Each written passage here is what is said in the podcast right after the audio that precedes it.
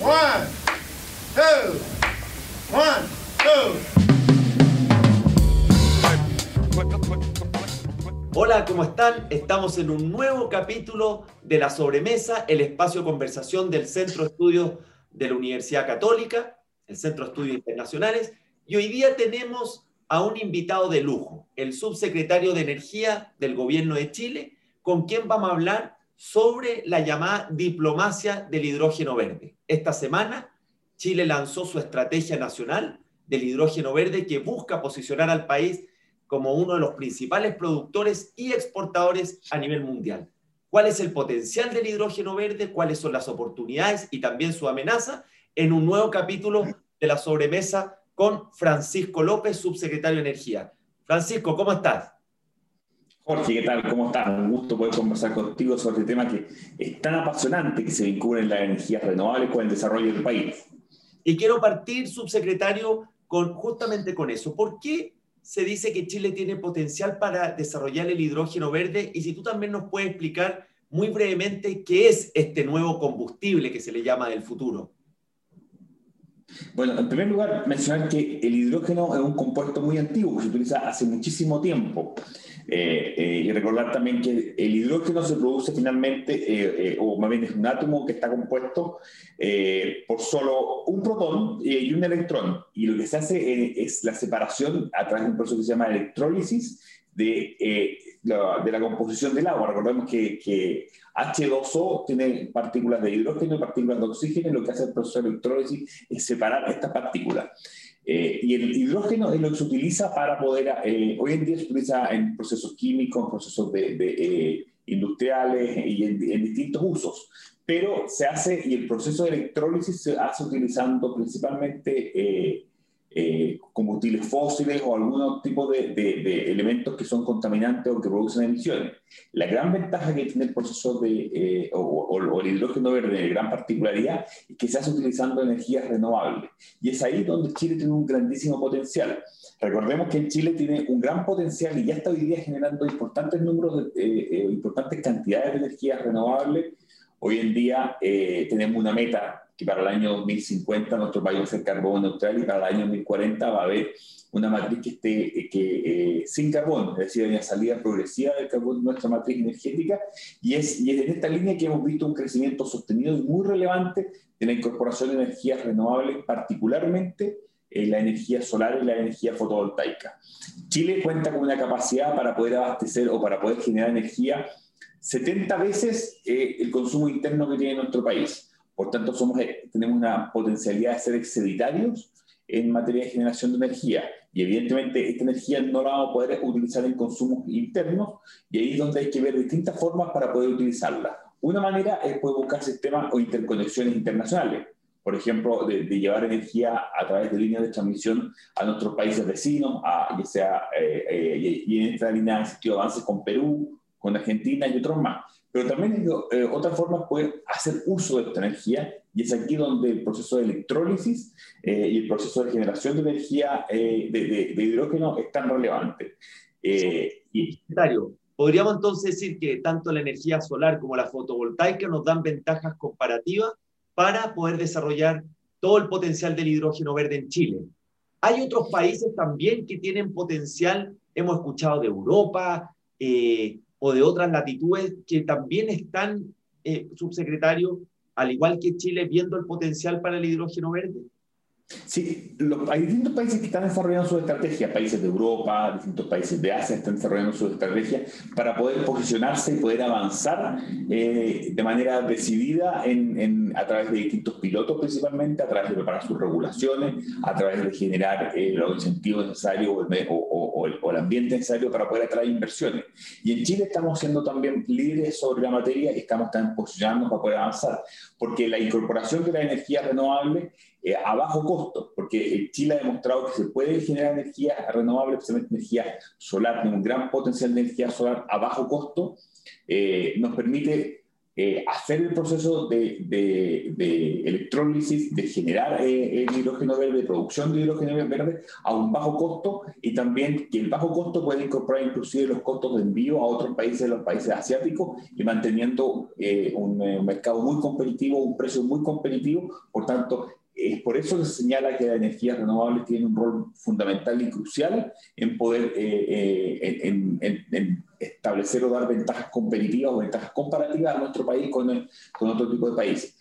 Eh, y ahí, eh, efectivamente, como, como bien señalaba, otros países están avanzando, están haciendo la estrategia, están avanzando en piloto y nosotros estamos avanzando también decididamente para poder tener eh, una mirada como país, una mirada transversal que trascienda la mirada únicamente de este gobierno y que nos permita posicionarnos también en, en, en ese mercado a nivel internacional. Subsecretario, entonces lo llevo, como tú has mencionado, a la estrategia. Esta semana tu ministerio lanza la Estrategia Nacional de Hidrógeno Verde, señala que tiene grandes cuatro ejes. Si nos puede explicar más en qué consiste esa estrategia, si hay algún plazo asociado, si hay metas, cuáles son las claves. La estrategia lo que busca es poder aunar a los distintos actores, poder aunar los esfuerzos que están realizando en Chile y principalmente trazar una hoja de ruta clara y definida que nos permita eh, avanzar en esto. La estrategia está basada en distintos pilares, por ejemplo. La estrategia eh, está, sentada, está centrada en, en, seis pilares. Estos pilares, el primer, el primer pilar, se permite eh, expresarlo, es a través de una política orientada a la misión, en el cual el Estado tiene un rol relevante, un rol fundamental, un rol de coordinación y de facilitación para poder, eh, y de impulsor para poder generar las condiciones necesarias para que este mercado se pueda desarrollar y esta industria se pueda desarrollar de buena manera. También un segundo pilar es, un uso equilibrado de, de los recursos para y territorios para que podamos compatibilizar de buena manera el desarrollo con la calidad de, de vida, con la, la, armonía, la utilización de las energías renovables y la, poten, la potencialidad que tiene nuestro país. También genera y es un polo de desarrollo para una nueva, una nueva economía de exportación limpia. Como conversábamos anteriormente, esto nos abre nuevas ventanas para poder ser exportadores de, de, de, energía. Chile hasta hace, hasta hace poco tiempo actualmente depende mucho de las importaciones que hagamos en materia de, energía, especialmente para la generación en materia de combustibles fósiles, carbón, petróleo, pero estamos progresivamente avanzando a través de la energía renovable y, y también a través del hidrógeno verde, de ser autogeneradores y exportadores. El tamaño que tiene el mercado del hidrógeno verde se ha mencionado que puede ser similar a lo que día en Chile hay eh, en cobre. Por tanto, para poder dimensionar la importancia que puede llegar a, tener eh, este, este, el hidrógeno verde y, una, tenemos una vocación netamente exportadora respecto de esto. También nos permite eh, avanzar en nuestra ruta que hemos trazado del país eh, carbono neutral, un país que pueda disminuirse sus emisiones de carbono neutral al año 2050, porque esto además permite ir limpiando otros sectores, subsectores, tiene relevancia muy importante en la minería, en las industrias, en, en la movilidad, en el transporte, en, en, los distintos procesos productivos, por tanto tiene una relevancia bastante significativa en eso. Subsecretario, subsecretario disculpe, que quiero detenerme en dos cosas que mencionó. Lo primero era, eh, cuando habla del apoyo del Estado, ayer había un editorial en un medio local que habla de que estos subsidios no pueden, o este apoyo estatal no puede transformarse en un subsidio permanente, porque de lo contrario va a ser una industria que no va a poder, en definitiva, despegar con sus propias alas, si puedes referirte a eso. Y lo segundo, que mencionas también el, el apoyo privado. ¿Cómo, ¿Cómo se va a generar esta alianza público-privado dentro de esta estrategia? El rol del Estado es un rol de coordinador, de facilitador, de generar las condiciones necesarias. Y por eso estamos haciendo un trabajo eh, de poder revisar la normativa y preparar nuestra normativa para que sea acorde a lo, a lo, que se requiere para el desarrollo de, del hidrógeno verde. Es así como hemos revisado también normativa a nivel internacional, hemos revisado también qué es lo que está ocurriendo en otros países sobre la materia para poder tomar buenas experiencias. Tenemos también consultorías funcionando y trabajo para poder preparar el marco normativo.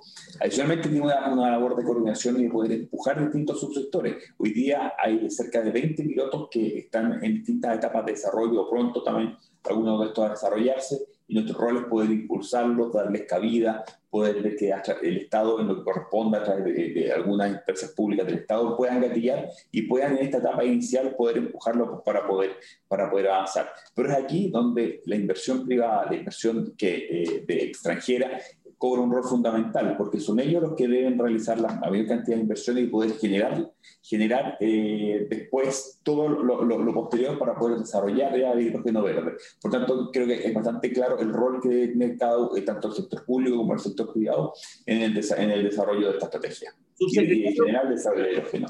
Subsecretario, los usos prácticos que nos mencionabas del hidrógeno verde, hablaste de eh, electromovilidad, si nos puedes dar algunos ejemplos, casos concretos, donde podría usarse el hidrógeno verde en distintas industrias o servicios en Chile?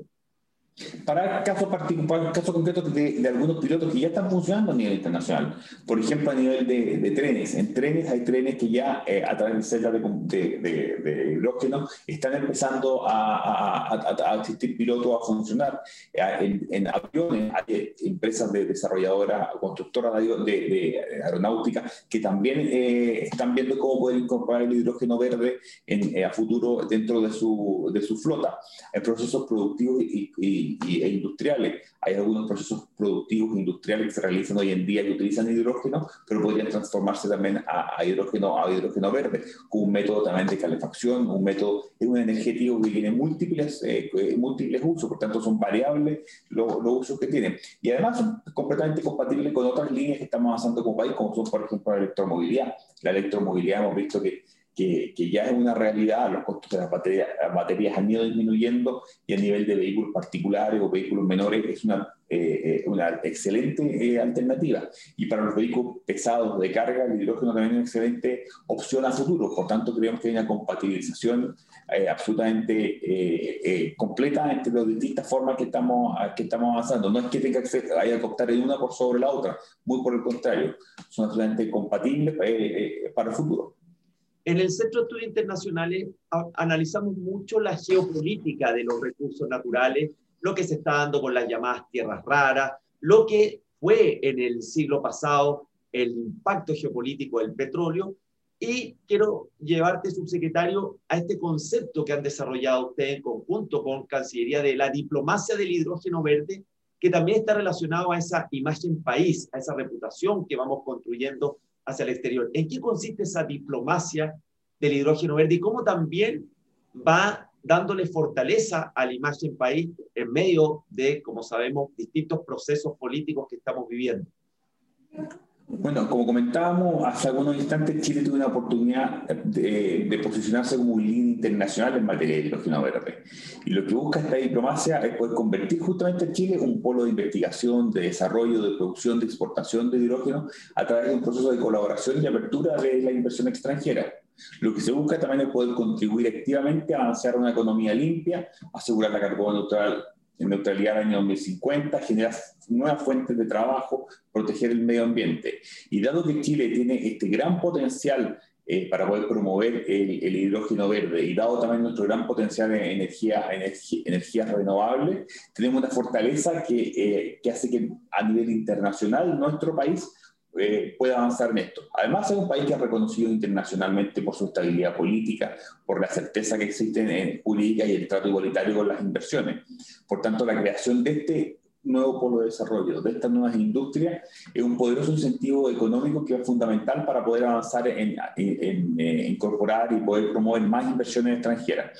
Y es en este marco que la cooperación eh, con otros países, con otros gobiernos, organizaciones, eh, el rol de la diplomacia juega un rol esencial y fundamental para que esta iniciativa, que tiene una mirada de largo plazo, se pueda concretar y se pueda realizar, ya que la estandarización del, a nivel internacional del hidrógeno también juega un un rol fundamental para su expansión a nivel eh, global. Hemos visto que hay nuevas asociaciones internacionales que están, estamos, están trabajando eh, eh, al respecto. Hemos suscrito también convenios entre Chile y Alemania sobre la materia, pero además hemos visto que otros países como Australia, Japón o incluso un acuerdo que estamos trabajando con Singapur, van justamente en la línea de poder maximizar, poder rediseñar y reconfigurar el escenario futuro sobre la materia.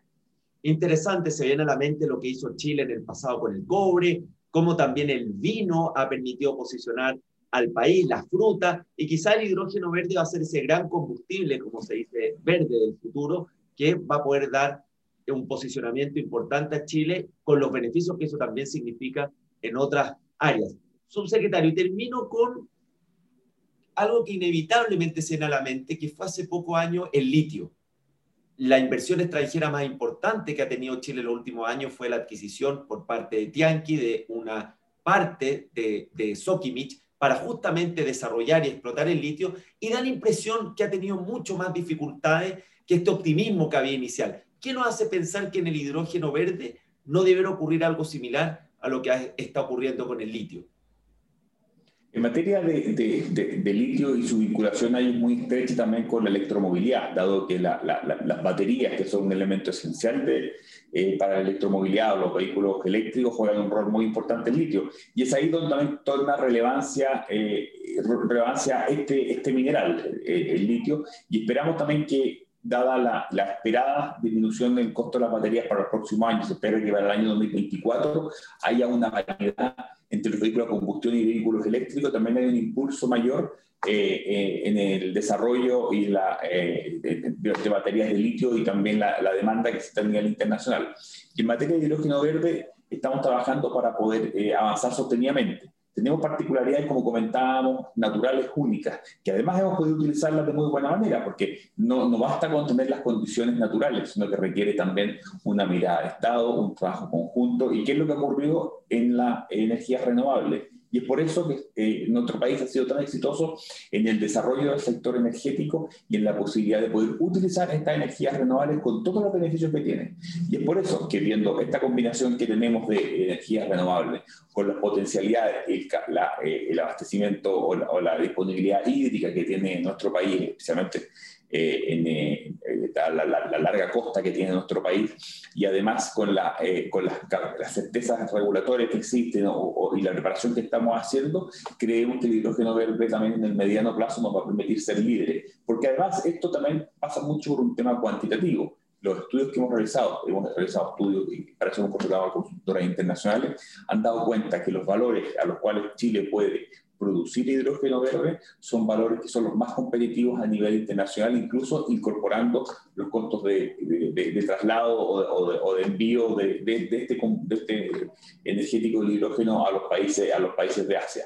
Por eso, esto es una mirada global que requiere una mirada regulatoria, una mirada de posicionamiento como país, pero también teniendo como base que, lo, que los costos que, que, se han dimensionado lo hacen tremendamente competitivo a nivel internacional y nos permiten posicionarnos en el mediano plazo, mediano eh, plazo en los próximos años como un líder internacional sobre la materia.